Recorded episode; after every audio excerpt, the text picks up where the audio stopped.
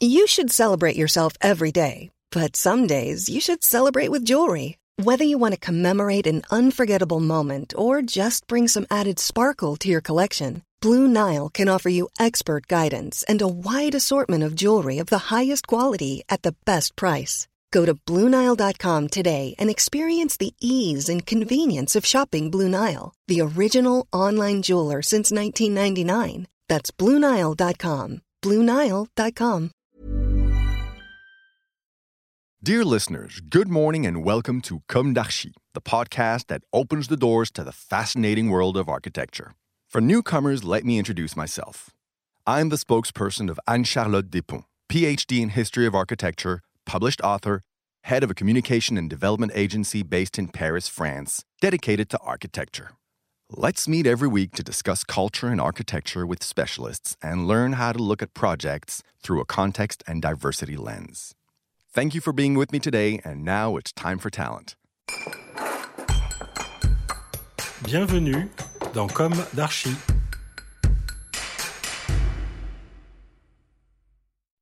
Hi everybody. Hi uh, Jean-Michel Humbert. Hi, Anne Charlotte.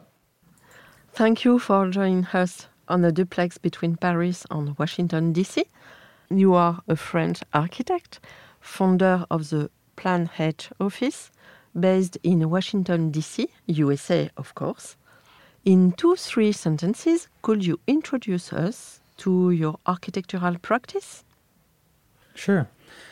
So, Plan H is a very small architectural studio based in DC. It's trying to bring uh, on the US soil the French experience of designing and building projects, which can go from uh, extending you your home to let's dream a little bit and have a museum, design a museum.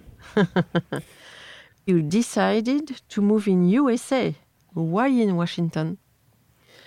Washington was a little bit of an accident. Um, I was initially aiming for New York. I, I, I applied to about 700 jobs, and the rate of responses was really low until one day a firm based, based both in, in New York and DC uh, agreed on meeting with me, uh, talked to me, and hired me. So uh, maybe six years ago now, I came uh, with a J1 visa to work in a very small studio in DC. Hmm.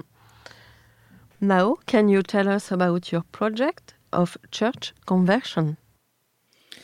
Sure. So, um, developer came to us with the idea to um, develop a co-living program in that church uh, in DC. The the co-living situation is very straightforward and it's kind of growing in the US, which is for young professional. It's a big apartment with six bedroom and six bath, organized around one shared uh, living space, so a big living room and a big kitchen. And um, the the program is really a different animal in terms of planning and building because you, you end up working with that huge uh, unit. You need to squeeze into an existing building. And so uh, the church as you may know do not have as many windows than a living building. And so our challenges were one creating new floors inside that volume. Two saving as much as we could of the volume and three opening enough windows to have enough bedrooms to maintain the the balance for the what they call the pro forma or the the economic balance of the project. And so we had to be really creative in many different uh, areas. Uh, we had to be smart about how to handle the structure. We, we had to create a third floor at the highest level. And so we basically had to slide in a new floor inside a pitch roof. And as all my um, colleagues in architecture know, a roof has a structural member in a slope. And so we had to manage a way to open the space and allow us to bring the appropriate number of bedroom in that space while we were trying to keep the roof in place. And so we worked really closely with the structure engineer and spent quite some time on the drawing board trying to find the best way to do that and it's it's funny enough that we kind of went backward in time where instead of having single element load bearing, we took advantage of all those new wall we were creating to separate the different units to hide uh, columns and load bearing structure to hold the roof uh, in place. And so during the construction, we had some phases where the roof was almost naked and you have only like wood sticks going all the way up supporting the roof. It was it was quite scary at some point. We were afraid that the roof will collapse. Do you think that your French background is important in this project? So, No? y- y- yeah, yeah. I, I think it was, it's it was not important, but it helped a lot. I think that the, the church was not registered as an historic property. It was just an old church, which had suffered from earthquake and, and fire before. It was in really bad shape, and nobody really knew what to do with it. It was occupied by a small church that were using the basement for daycare, and I think that the my French background helped because we were able to show to the community that we will keep that structure they liked, even if they were not using it anymore Yes. but give a new function to it and keeping the spirit and the the new usage will not totally change the face of the building they like so much and I, I, I like to believe that it's because I'm I'm French and in the past I work on like classified sure. buildings that it went that way. So, bravo, because um, there is a contrast between the contemporary aspect and uh, the whole stones, the structure, the whole structure. It's a very good project. It's uh, spectacular.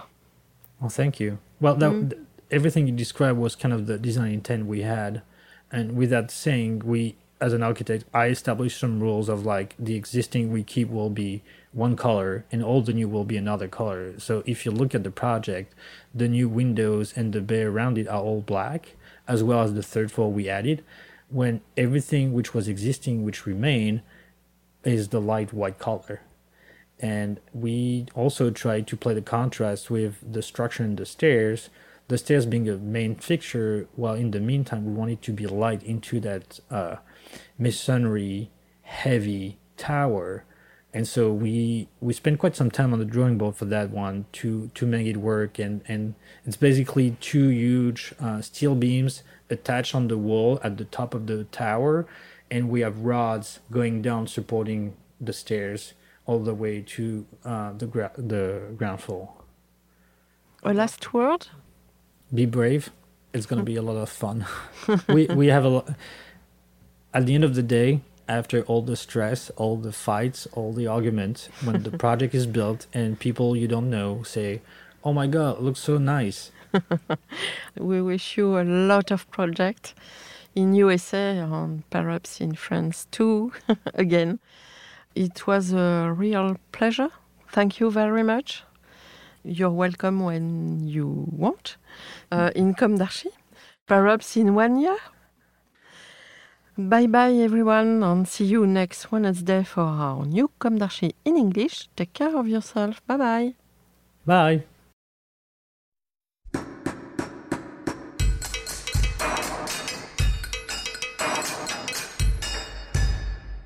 Thank you for listening. Don't forget to tune in to our previous content on Instagram at Comme d'Archi Podcast. If you like it, make sure to promote the podcast by giving it five stars on Apple Podcast and adding a comment, or on any of your favorite podcast platforms.